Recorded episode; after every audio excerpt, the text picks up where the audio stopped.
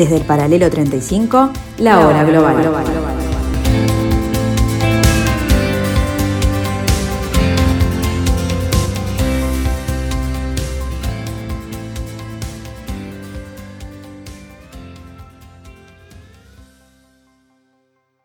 Muy buenas tardes amigos, bienvenidos, bienvenidos a este martes 24 de agosto del año 2021.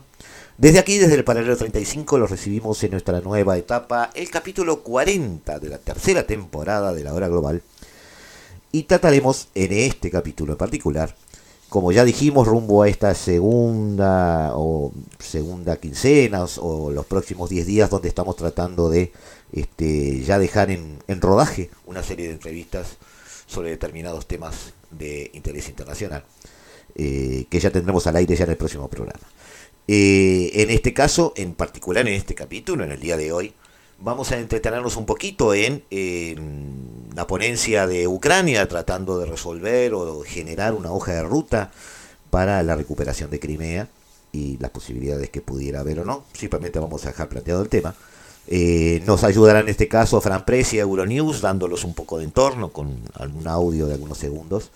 Luego analizaremos las perspectivas económicas eh, de la Unión Europea y de Estados Unidos, pero no en base a eh, su planificación económica en sí, sino en base a cuáles son las estratégicas a corto plazo que están tomando unos y otros en esta salida de la pandemia, y notaremos alguna diferencia. Y también recibiremos, había estado ausente ya por demasiado tiempo, a eh, Leo Arari con su Abre Latas, donde nos va a hablar sobre este, la geopolítica de las mafias, algo que les recomiendo muy especialmente. Y ya sin más trámite nos vamos a este, sumergir en la realidad este, europea diplomática de estos días eh, con el tema ucraniano.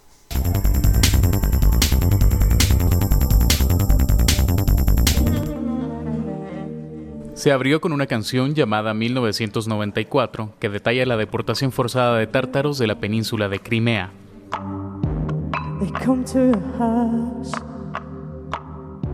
La primera plataforma de Crimea, iniciada por Kiev, es una cumbre que tiene como objetivo devolver pacíficamente la península de Crimea al control de Ucrania, después de que ésta fuera tomada por el Kremlin en 2014.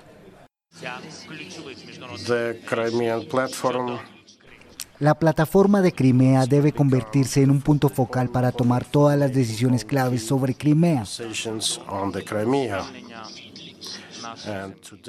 Y hoy anunciamos oficialmente la cuenta regresiva para cuando Crimea sea desocupada.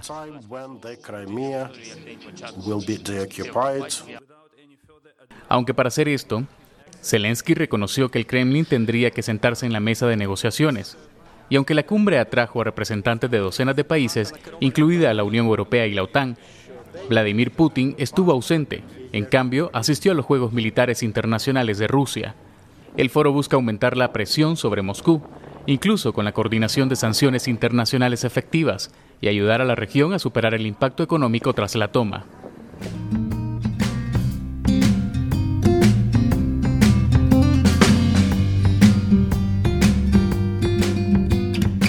Las aguas bajan turbias por el río Dnieper.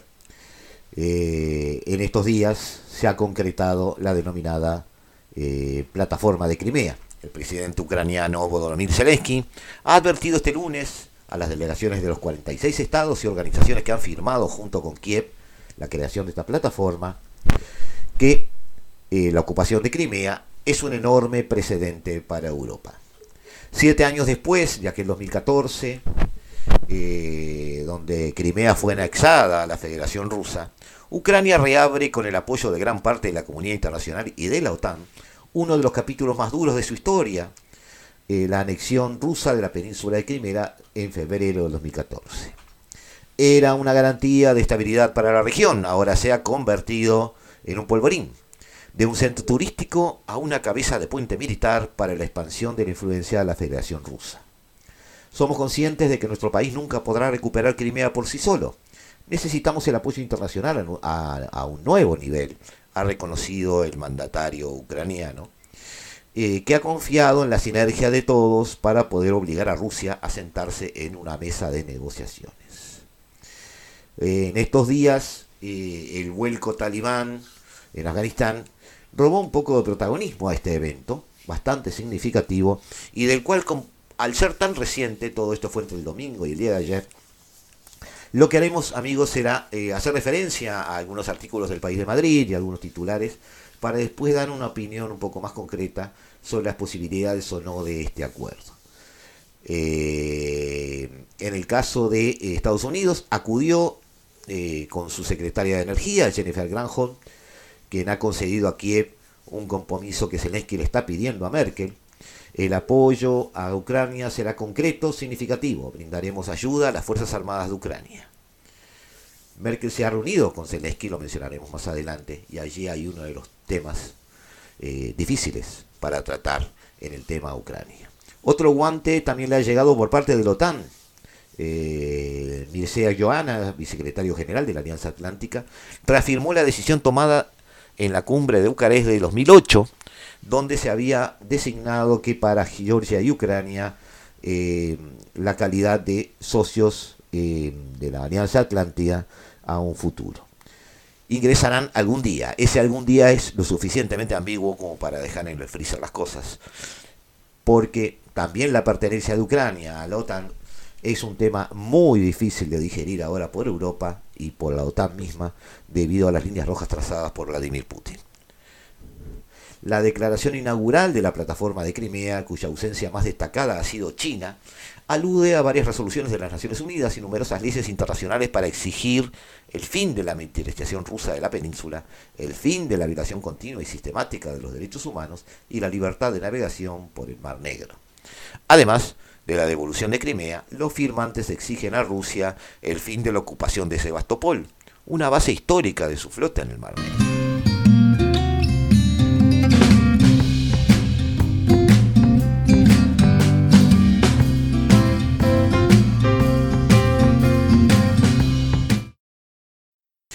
Esta iniciativa monitoreará en busca de herramientas para iniciar su lucha geopolítica eh, con la Federación Rusa eh, las violaciones de los derechos humanos en la región, eh, los problemas ecológicos, el refuerzo militar ruso. Este, que ha argumentado que gracias al esfuerzo de la comunidad internacional se logró detener la agresión armada de Rusia en Donbass. Es una región que, recordemos, sigue tomada por los separatistas y cuyo futuro se está discutiendo a varias bandas en negociaciones de Normandía. Rusia tomó nota del encuentro y eh, según la este, crónica del país de Madrid, eh, el ministro de Relaciones Exteriores, Sergei Lavrov, eh, se me refirió a esta reunión como una especie de aquelarre con el que Occidente pretende seguir alimentando los sentimientos neonazis y racistas del actual gobierno ucraniano. Consideramos que este evento es extremadamente inamistoso con nuestro país. Nuestra percepción es absolutamente inequívoca. Lo tratamos como un acto antirruso. De las potencias europeas, acudió a la cita al ministro de Economía y Energía alemán, Peter Altmaier, perdón, quien ha enfatizado de nuevo que Berlín garantizará el suministro de gas a través de Ucrania, pese a la próxima entrada en servicio del gasoducto Nord Stream 2, que conectará directamente el país germano con la región rusa de Leningrado. Alemania allí tiene un papel que jugar, lo vamos a ver más adelante amigos, aunque la reunión de este domingo entre Angela Merkel y Zelensky no fue todo lo que Zelensky pretendía. España, por su lado, ha enviado al secretario de Estado para la Unión Europea, Juan González Barba, que le prometió a Zelensky que Ucrania podrá contar con el apoyo de España en sus aspiraciones de vivir un país seguro dentro de las fronteras reconocidas internacionalmente y culminó con un muy diplomático. Crimea es Ucrania. Otro de los principales aliados de Ucrania en, la plataforma de Crimea es Turquía, un país que tiene con Rusia una pulseada geopolítica interesante. Este, desde el Mediterráneo viendo el empoderamiento ruso naval en el Mar Negro, cosa que le preocupa a Ankara. Ya lo vimos eso en las guerras de Libia, lo vimos en la guerra de Siria, incluso lo vimos en el problema Nagorno-Karabaj entre Armenia y Azerbaiyán, donde los turcos tuvieron un intento de negociación, eh, conflicto que fue laudado por Moscú en su momento. Eh, entre los integrantes de la plataforma interesados en el respeto de las fronteras y la soberanía nacional, figuran los países bálticos y Polonia, cercanos a ese país. Conocemos la historia de nuestra región, la amenaza a la democracia de la dominación soviética, afirmó el presidente polaco, Andrzej Duda, eh, tras subrayar que su país será un miembro activo en la iniciativa por su solidaridad y empatía con Ucrania frente a la agresión rusa. Este domingo, como recién adelantábamos, la canciller alemana Angela Merkel se reunió en Kiev con Zelensky, dos días después de su encuentro con Vladimir Putin en Moscú. El tema para Ucrania pasa por el Nord Stream 2, gasoducto que a través de este, el Báltico llega directamente a Alemania y podría saltearse el pasaje de gas natural por Ucrania, lo cual implicaría que Ucrania dejara de recibir un importante canon y eh, además lo tomaría como un ataque más de la Federación Rusa, en este caso a su economía. Merkel ya sufrió la presión de Washington a través de las visitas de Joe Biden, las reuniones del G7 y el G20, para no terminar el Nord Stream 2 y directamente desactivar ese gasoducto. Pero la contestación de Merkel a Washington fue el gasoducto está en 95%, se está terminando y lo vamos a utilizar. La preocupación de Merkel para que el gasoducto no sea utilizado como este, una especie de arma contra Ucrania existe y está vigente y ella le da la razón a Biden, pero tiene muy pocas cosas que hacer a ese respecto. Sin, sin embargo, se reunió el domingo con Zelensky y eh, se limitó a decir que el gas no debe ser utilizado como arma geopolítica contra Ucrania, sin asegurar nada más, sin asegurar nada más, repito. Fue un jarro de agua fría para los ucranianos, que esperaba de Merkel una mayor protección frente a los designios rusos.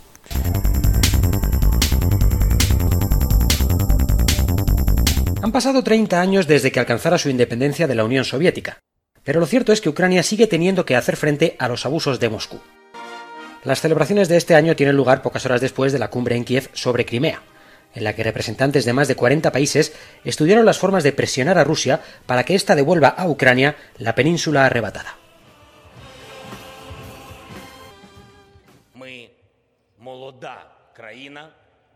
Somos un país joven con una historia milenaria, decía el presidente Volodymyr Zelensky ante el público asistente y las autoridades, entre las que se encontraban algunos expresidentes del país. Somos descendientes de un país poderoso que fue el centro de Europa, pero no solo tenemos que sentirnos en consecuencia, debemos comportarnos en consecuencia. La llamada Plataforma Crimea, celebrada en Kiev, contó, entre otros muchos asistentes, con el presidente del Consejo Europeo, Charles Michel, que mostró el firme compromiso de la Unión en no reconocer la polémica anexión de 2014. Rusia sigue manteniendo que dicha anexión se produjo por decisión del pueblo de Crimea y tras un referéndum sobre cuya legalidad ambas partes discrepan totalmente.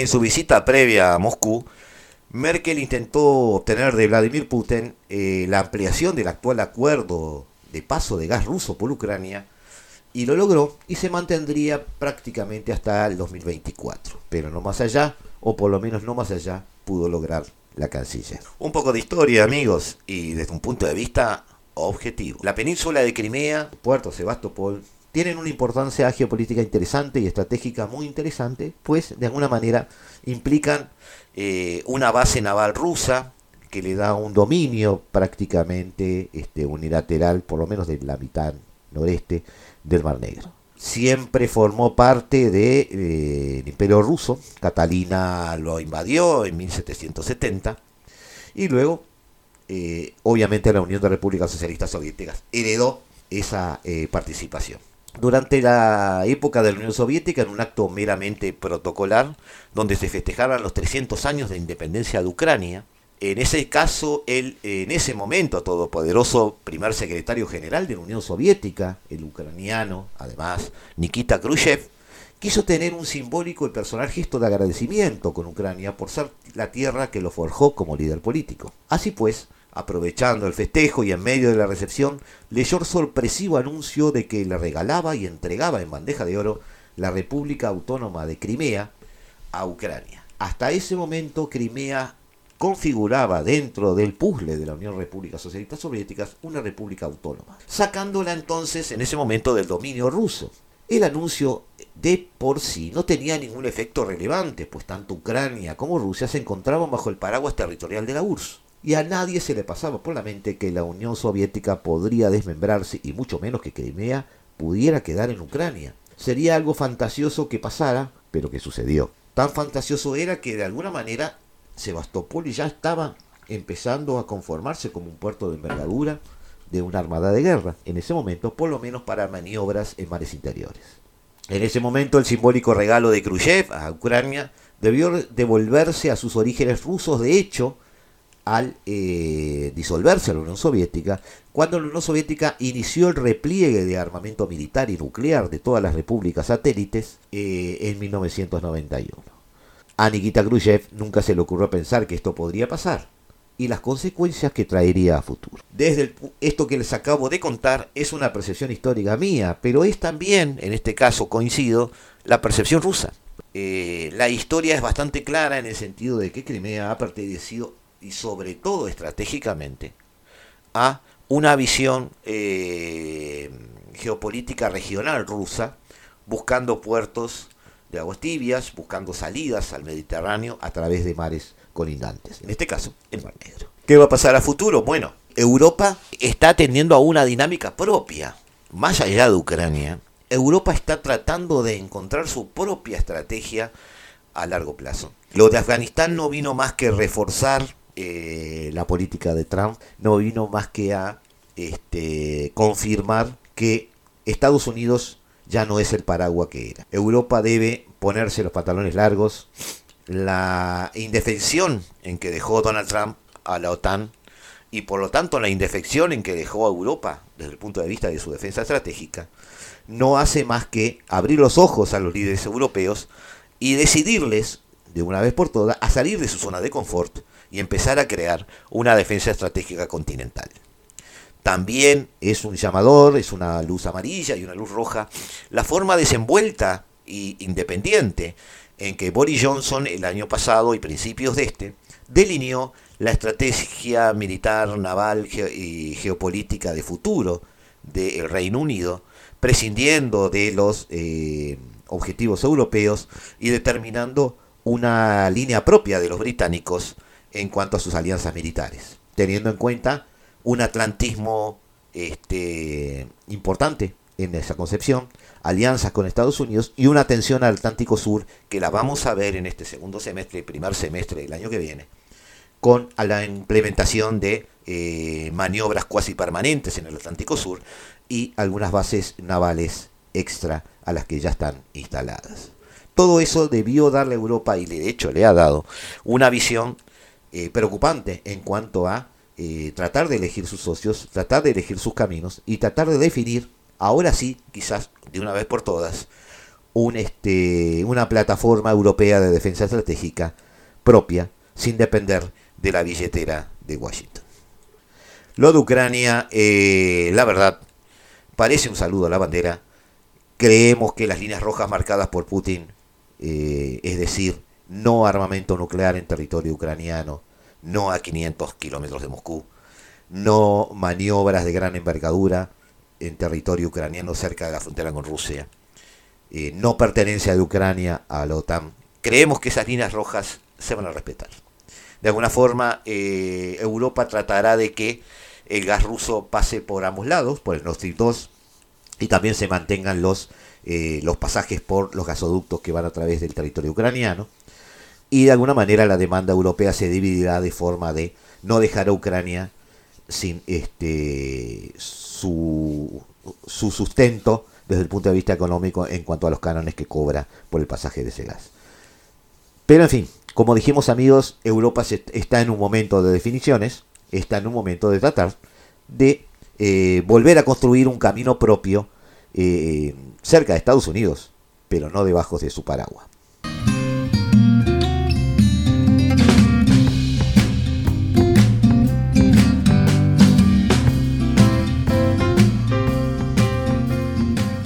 En unos instantes volvemos amigos aquí al 1170M de vuestro dial, aquí a la tarde de Radio Mundo, aquí a la hora global.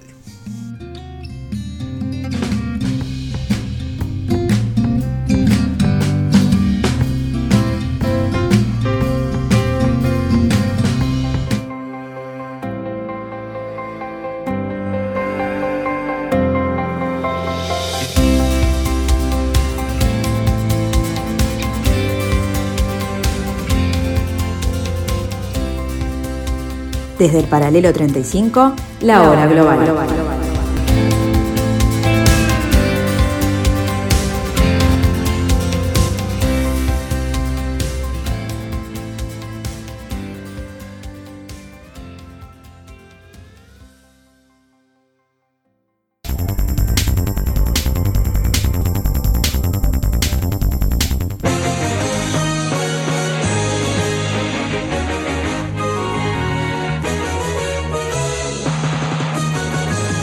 Después de los datos económicos observados la semana pasada, las bolsas presentan un nuevo comportamiento. De esto y más nos habla nuestro experto. Hoy las bolsas, como bien dices, están todas al alza, a diferencia de la contracción que sufrieron la semana pasada.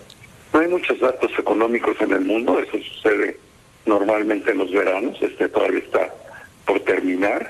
Sin embargo, en Europa los datos que salieron de la actividad económica en agosto nos dicen que esa economía de la eurozona se mantiene creciendo de forma importante, aunque en agosto haya moderado un poquito, solo un poquito su crecimiento. Por otro lado, lo que estamos viendo es que el mundo está muy presente y muy atento al simposio de Jackson Hole que se va a celebrar esta semana. ¿Qué es el simposio de Jackson Hole? Es una reunión anual donde se reúnen los principales banqueros centrales del mundo, el presidente de la Reserva Federal, el Banco de Inglaterra, el Banco de Japón, el, presidente del Banco Central Europeo, etcétera, y discuten estrategias a seguir sobre las políticas monetarias de los distintos bloques económicos. El próximo viernes, amigos, llegará la cita más esperada por los inversores eh, de Estados Unidos y de Europa en este mes de agosto. La intervención del presidente de la Fed, Jerome Powell, en el, en el foro de política monetaria de Jackson Hole. Sobre Jackson Hole van a escuchar hablar muchísimo por analistas este, financieros, eh, consultoras, eh, análisis de riesgo, economistas en general. La cita es de primer nivel. Explicaremos un poquito sobre esto y cuál es su relevancia a nivel global. En realidad, hasta que no estalló la crisis financiera del 2008, eh, el simposio de Jackson Hole no había ganado popularidad entre los inversores. Lo cierto es que esta cita cuenta con más de 40 años de historia. En concreto, se celebra desde el año 1978. Empezó haciéndose en Kansas City, pero en 1982 se movió la localización a Jackson Hole, un idílico valle resguardado por las montañas rocosas en Estados Unidos. La razón no fue, sin embargo, lo idílico del paisaje, sino la necesidad de que acudiera a la cumbre, a la cumbre Paul Volcker, entonces presidente de la Fed, y gran aficionado a la pesca de la trucha, muy popular en este nuevo destino. En cuanto a la fecha, siempre se ha mantenido sin cambios en la última semana de agosto, lo que ha variado más es el tipo de asistentes. Según explican, este año empezó siendo un evento para banqueros que se ha convertido con los años en otro para banqueros centrales además de convertirse en una especie de inicio de curso o inicio de temporada para los bancos centrales, a celebrarse al final del verano. Jackson Hole ha sido en los últimos años un escenario donde se han dado muchísimas noticias para los periodistas que han impactado del mismo modo en los mercados de valores. Por citar algunos ejemplos, en el año 2012, en plena crisis de la deuda, fue ahí cuando Ben Bernanke anunció la tercera ronda de su programa de Quantitative Easing, Dos años más tarde fue el entonces presidente del Banco Central Europeo, Mario Draghi, quien hoy titular en el gobierno italiano, quien aprovechó la cita para establecer las bases del programa de expansión cuantitativa del Banco Central Europeo, lo que dio pie a que el mercado, 2012, recordemos, empezara a descontar nuevas medidas de estímulo. Más recientemente, en el 2020, cuando la cita tuvo lugar en forma telemática debido a la crisis del COVID-19, se aprovechó el evento para anunciar el cambio de la definición de sus objetivos de inflación y empleo, lo que a la postre implica alargar la ya era de los tipos bajos en el que la economía del mundo está sumergida en este momento. Investidor em Foco no ar nesta segunda-feira, 23 de agosto de 2021. E hoje você vai conferir aqui a semana de simpósio de Jackson Hole, que reúne grandes autoridades de política monetária, e a expectativa quanto à manifestação do Banco Central norte-americano no simpósio. O que será das bolsas após uma semana de fechamento em queda nos principais mercados, hein? A variante Delta preocupa a sociedade, mas também preocupa o mercado financeiro. Tem também hablamos de lo que se denomina tapering. Es una reducción gradual que hacen los bancos centrales de sus actividades para incentivar la economía. El tapering va dirigido principalmente a las tasas de interés y a la gestión de las expectativas de los inversores sobre las mismas. El tapering puede comprender ajustes a políticas comunes como la tasa de descuento, requisitos de reserva, o más drástica como la, la ecuación, la expansión perdón, cuantitativa. La definición de tapering se puede extender, eh, entender mejor en el contexto del programa de expansión cuantitativa de la Reserva Federal. Este programa consistió en una compra de bonos a gran escala que tenía como objetivo mejorar las condiciones económicas. Mucha liquidez en el mercado debido a esa compra de bonos y por lo tanto una activación económica. Los bancos entonces pueden por sí mismos emplear una serie de acciones encaminadas a incentivar el crecimiento. Sin embargo, deben equilibrar las mejoras a corto plazo con las expectativas del mercado a largo plazo. Entonces, si el Banco Central reduce sus actividades demasiado rápido, la economía puede entrar en recesión. Si guarda un equilibrio, puede ralentizarse. Por otro lado, si no reduce sus actividades, puede provocar un aumento desmesurado en la inflación. Y ese es el problema hoy en Estados Unidos y en los países europeos y también en los países emergentes. Estamos en momento en que el Fondo Monetario Internacional está distribuyendo 650 mil millones de dólares en derechos especiales de giro, eh, muchos de los cuales están llegando obviamente también a Latinoamérica. La economía europea está inyectando también una distribución de recursos para los países, para que los países europeos puedan atender los problemas económicos derivados de la pandemia. Estados Unidos, a través de las políticas de Joe Biden, está inyectando liquidez en su mercado. Ha llegado el momento del tapering. Ha llegado el momento en que los bancos centrales deban empezar a ralentizar su actividad para no generar un sobrecalentamiento de la economía mundial. ¿Y cómo lo hacen? Dejando de comprar bonos, manteniendo tasas de interés bajas, pero esos bonos, entre los que se cuentan los de países como los nuestros, dejarán de ser comprados y por lo tanto deberíamos tener una cierta este, dificultad para obtener crédito o por lo menos para emitir bonos de deuda pública en los países emergentes. Toda moneda tiene su contracara. Entonces, esta reunión de Jackson Hole es bastante significativa, no solo desde el punto de vista de su contenido usual, sino en particular en este agosto, donde las políticas de Estados Unidos y la Unión Europea deben decidir si eh, siguen un mismo programa de incentivos o, sin embargo, están eh, trabajando cada una por su lado.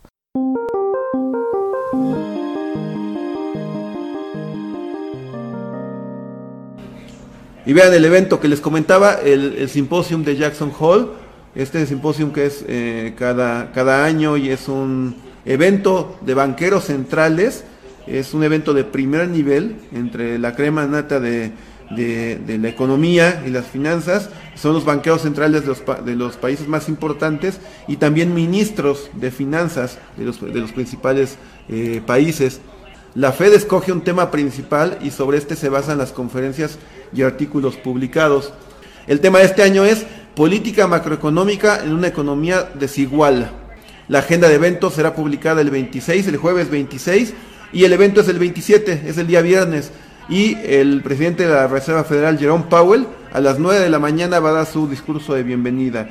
Como les digo, este evento va a ser acaparado totalmente por Jerome Powell. Todo el mundo va a estar atento a lo que diga el, el, presidente del banco central más importante, más poderoso del mundo, que es la Fed de Estados Unidos. Nosotros como países latinoamericanos, normalmente endeudados, donde colocamos nuestros bonos eh, justamente en estos bancos, en, estos bancos eh, de los mercados de economías este, poderosas, sabemos lo que significa el trabajo de los inversores, sabemos lo que significa sus expectativas. Ser abierto con los inversores con relación a actividades futuras del banco ayuda a establecer expectativas de mercado. Por eso, los bancos centrales hacen un tapering gradual en vez de detener abruptamente las políticas monetarias. Los bancos centrales describen la manera en la que harán el tapering y las condiciones para continuarlo o detenerlo con el fin de reducir la incertidumbre en los mercados. Los mercados ya sabrán a partir del 28 de agosto si se viene una reducción de actividad de los bancos centrales y por lo tanto se vendrá una reducción en la adquisición de bonos este, en el mercado. En ese sentido, se puede conocer con antelación las reducciones que se harán en el futuro, lo que permite al mercado ajustarse a tiempo. Todo esto tiene que ver con nosotros, por supuesto que tiene que ver con nosotros. Con algunas ausencias eh, notables, como la de la presidenta del Banco Central Europeo, Christine Lagarde, eh, la recordamos como ex titular del FMI en su momento, o la de gobernador del Banco de Inglaterra, Andrew Bailey, el candente debate en torno a cuándo y cómo debe la Reserva Federal retirar los estímulos ha sido, está situado a los ojos del mundo sobre esta conferencia este año. La publicación de las actas de la última reunión de la Reserva Federal la semana pasada dejó constancia de la complejidad de la discusión interna. Los miembros divididos sobre un calendario que se debe seguir. La mayoría de los participantes se inclinó por reducir el ritmo de la compra de activos, es decir, reducir la actividad, este mismo año, si no hay grandes sobresaltos por la variante Delta. Pero otros creen que es mejor esperar al 2022 para ver si se reactiva el mercado laboral que a diferencia de los PBI de la mayoría de los países todavía no ha recuperado los niveles de prepandemia. Dado que los datos de inflación han sido mucho más altos que los que se esperaba, algo amigos que eh, desde nuestro punto de vista y desde el punto de vista de los salaristas era previsible dada la inyección de liquidez que se está dando en todos los mercados, este, y los del empleo empiezan recién a señalar una recuperación intensa, es normal que se considere una retirada gradual de los estímulos. Bien, en materia financiera, en este tema se está repitiendo lo que está sucediendo a todos los niveles de la geopolítica, de la economía, de la política regional, de la política global. Eh, otra brecha entre Estados Unidos y Europa, esta vez en política monetaria. Washington apretando el acelerador en la retirada de estímulos para evitar el sobrecalentamiento de la economía, eh, ya sufriendo este, inflaciones cercanas al 3%, lo cual es un escándalo para Estados Unidos. Eh, debido también, como ya lo dijimos, a la previsible aumento de inflación debido a las inyecciones de liquidez extra que el nuevo gobierno norteamericano este, lanzó al mercado. Y la zona euro, por otro lado, todavía recibiendo inyecciones de liquidez a un ritmo elevado. Sigue el Banco Central Europeo distribuyendo dinero entre los países. El Banco Central Europeo tiene razón al ir más lento que la eh, Reserva Federal por dos razones, decía Charles Goddard, un un ex alto cargo del Banco de Inglaterra. Primero, Europa ha sido más lenta en volver a la normalidad después de la pandemia. En segundo lugar, las respuestas fiscales y monetarias han sido mucho menores que en Estados Unidos. Estados Unidos se ha mostrado explosivo a la hora de llegar a niveles de inflación apenas recibido el dinero por parte del mercado por parte del gobierno. Este desacople entre las dos estrategias además como dijimos, está fogoneado muchísimo por la elevada inflación. Estados Unidos deja ese 3 que recién mencioné para posicionarse, según los analistas, en los próximos 60 días por encima del 5%. Hablan de un 5.4 en algunos casos. La zona, la zona euro ya está en el 2.2, abandonado el 1,5 tradicional e histórico en, esa, en ese continente. ¿Qué consecuencias puede tener esa desacople? Bueno, la principal puede ser una apreciación del dólar frente al euro, algo que ya estaremos viendo en las últimas semanas cada vez que la eh, Reserva Federal empieza a dar señales de que puede empezar a ajustar su política. En términos latinoamericanos, amigos, siempre se los voy traduciendo, apreciación del dólar, apreciación de la deuda eh, de los países emergentes. Más allá de que este, Jackson Hole sea o no el foro adecuado para dar este tipo de avisos, todos los analistas están contestes en que todo el mundo sabe lo que se avecina. Si se ha anunciado o no, no importa, ya que se sabe desde hace meses lo que está en el horizonte. El Banco Central Europeo y la Reserva Federal Norteamericana reducirán sus actividades, reducirán la compra de bonos. Como la Reserva Federal lo hará antes, seguramente se apreciará el, el dólar. Y nosotros los latinoamericanos nos veremos con nuestra deuda externa, eh, potenciada debido a la apreciación del dólar y eh, con menos mercados, por lo menos oficiales, no estoy hablando de las consultoras privadas, por lo menos oficiales, que estén permeables a comprar bonos de deuda de países emergentes. Los mercados latinoamericanos, los gobiernos latinoamericanos siguen eh, siendo testigos de estas idas y venidas con un Banco Central Europeo este, ralentizando su actividad a, largo plazo. Se habla de financiación barata a los gobiernos por lo menos hasta marzo del 2022 y una Reserva Federal acelerando. Eh, por otro lado, muchos de los países de, esta, de este sector ah, están empezando a tener otra vez un repunte en los precios de los commodities. Es decir, vamos a tener quizás un aumento de ingresos en todos los países del área, pero también un aumento de la deuda derivada tanto de la apreciación eh, del valor de su deuda actual como de aquellos préstamos a que puedan acceder los países. En ese sentido nos parece muy bueno, ya hemos informado sobre eso, el, anuncio del Fondo Monetario Internacional de distribuir 650 mil millones de dólares en derechos especiales de giro, dinero que no puede ser usado como dinero, pero que, sin embargo, alimenta las reservas de los países y al alimentar las reservas de los países los hacen puntuables para obtener créditos baratos. Es decir, se nos da dinero, pero no se nos deja, no, no se nos deja malgastarlo. Algo a lo que Latinoamérica ha estado recurrentemente acostumbrada.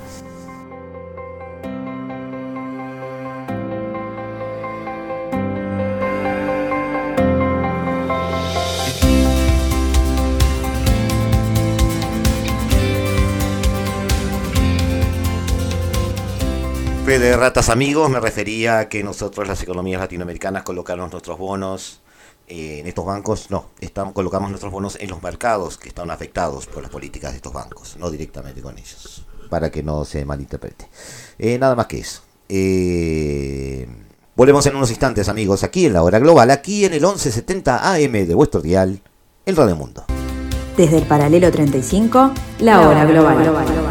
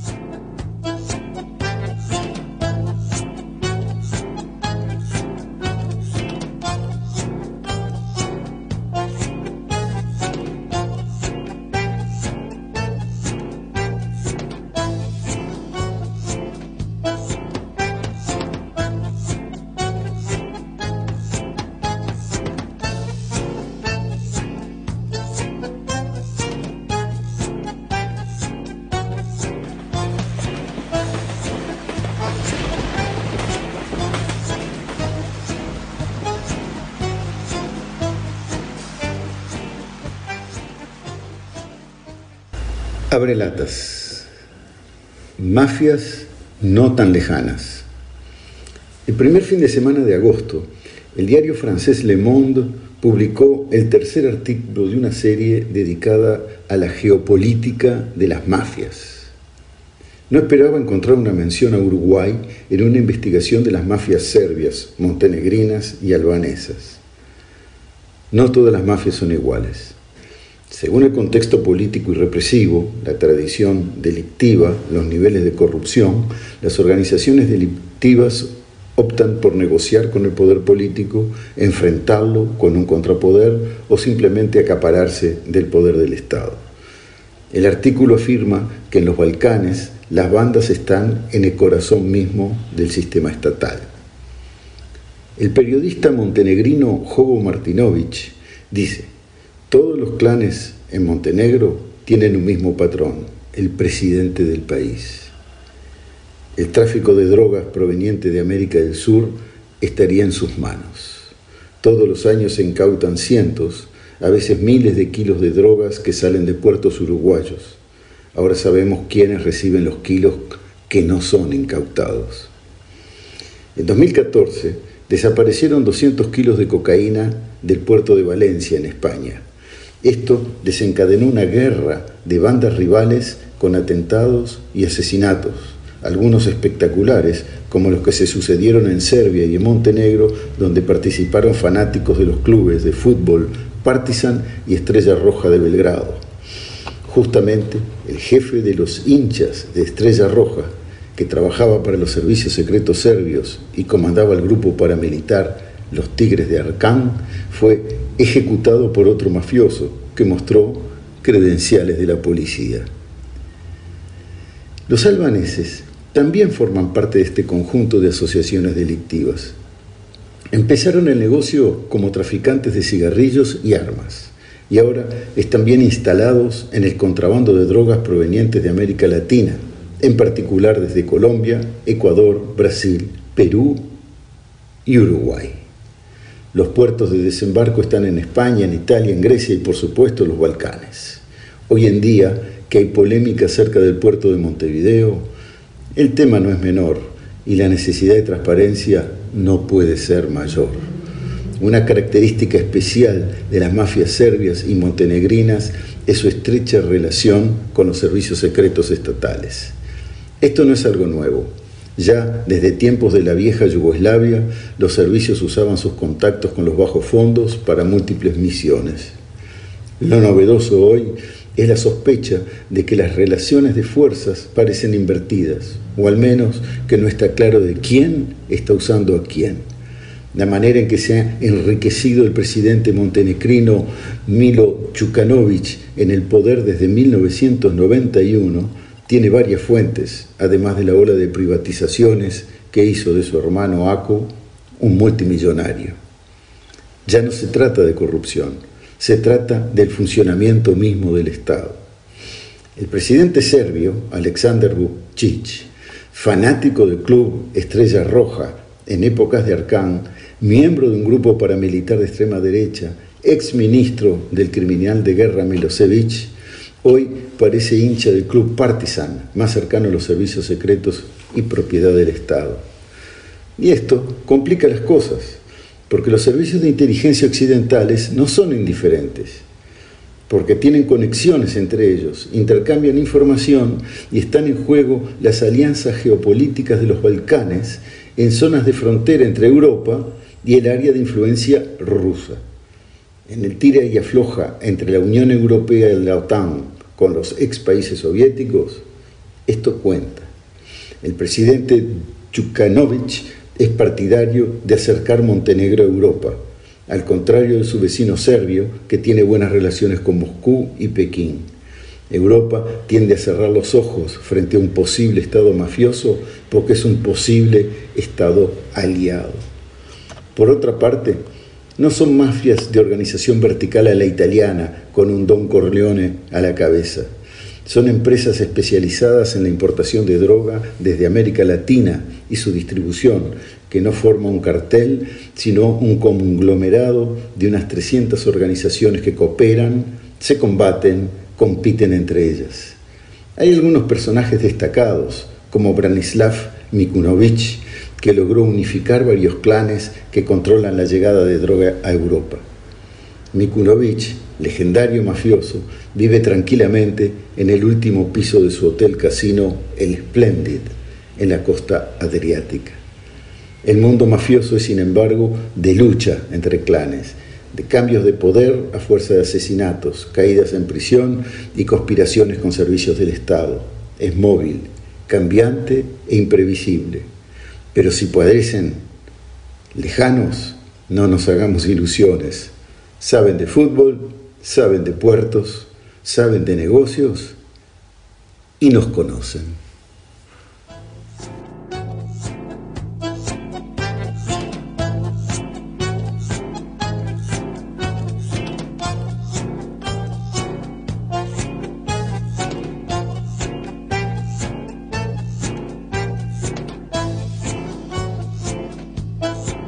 Bueno amigos, no dejan ser candilar por los titulares y volver a recordar algunos temas que quedan convenientemente escondidos bajo las alfombras de los analistas. Eh, los casos de COVID aumentan cada vez más en Estados Unidos, es cierto.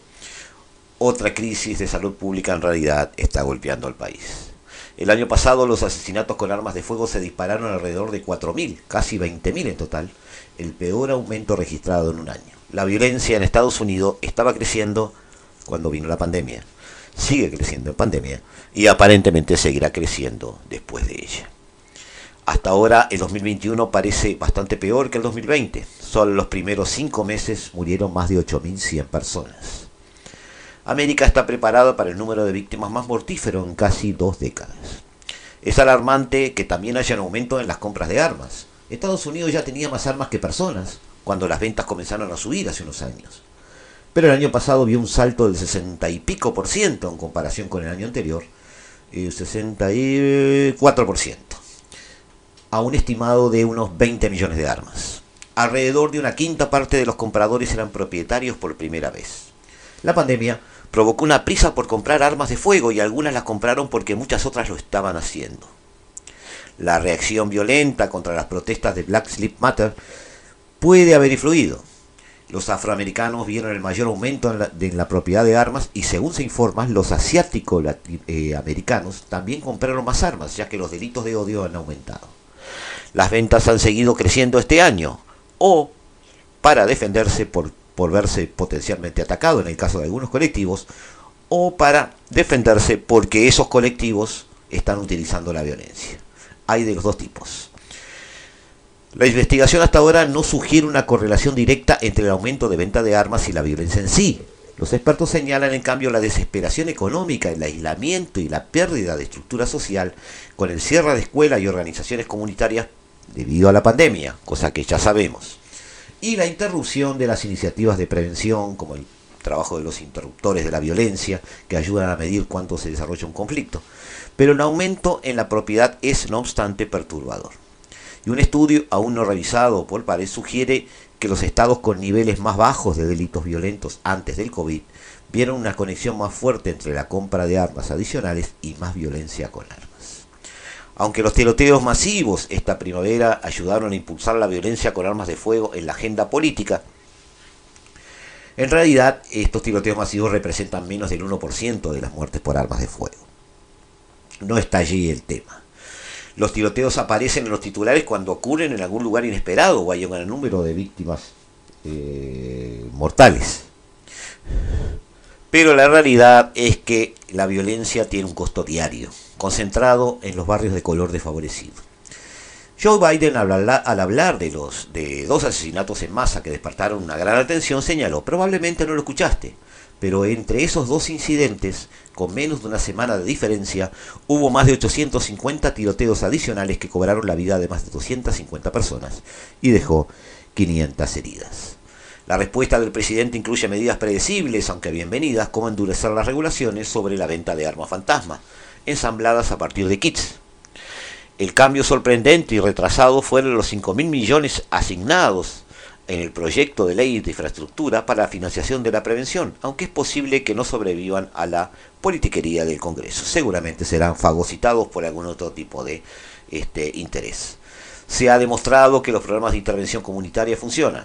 Debe aplaudirse la Administración por reconocer que, si bien los controles de armas son esenciales, no pueden ser suficientes en un país que ya está inundado de armas de fuego. Tampoco lo será simplemente invertir más dinero en la policía, cuando los heridos desproporcionadamente por la violencia con armas de fuego son hombres negros, también son blancos, pero este, en una forma desproporcionada eh, de las fuerzas del orden, o originadas por las fuerzas del orden. La cantidad de armamento en Estados Unidos potencialmente desestabiliza a sus vecinos. El gobierno mexicano está llevando a los fabricantes de armas a los tribunales en Boston en una movida más que nada simbólica con el argumento de que los controles laxos aumentan el flujo de armas ilegales a través de la frontera. Aproximadamente el 70% de las armas incautadas en México proceden de su vecino del norte. Dado que la violencia con armas de fuego le cuesta a Estados Unidos un, más o menos 280 mil millones al año, una inversión mucho mayor en prevención es necesaria y este, ineludible a esta altura. La famosa Asociación Nacional del Rife mantiene una influencia política significativa a pesar de su desorden. También ha logrado lo que quería a cambio de su inversión en Donald Trump, una Corte Suprema fuertemente a favor de las armas, que probablemente escuche un caso de segunda enmienda pronto, revisando una ley de Nueva York que limita estrictamente el porte de armas fuera de la casa del propietario. El progreso legislativo, por muy limitado que sea, pronto podría deshacerse, dependemos mucho también de las elecciones de medio término, ¿no? Ante tales desarrollos y rápido aumento del número de víctimas, nunca ha sido más necesario los esfuerzos concertados para abordar la violencia armada en un país que ya tenía este problema hace 20 o 30 meses. Y sin embargo, se ha borrado de los titulares de los medios internacionales. Hacemos referencia a esto porque en un mundo post pandemia, el año 2022 va a ser eh, quizás el año de la puesta al día en muchos de estos problemas.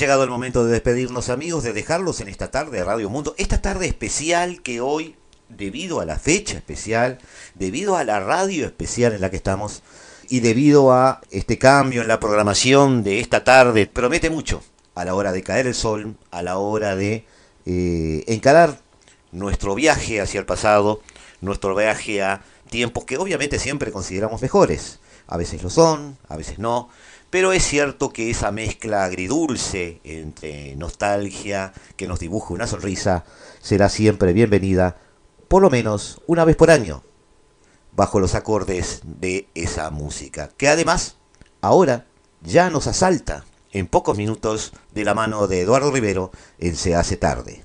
Nos vemos, los dejamos aquí en la tarde de Radio Mundo. ¡Viva la radio! Desde el paralelo 35, la hora global.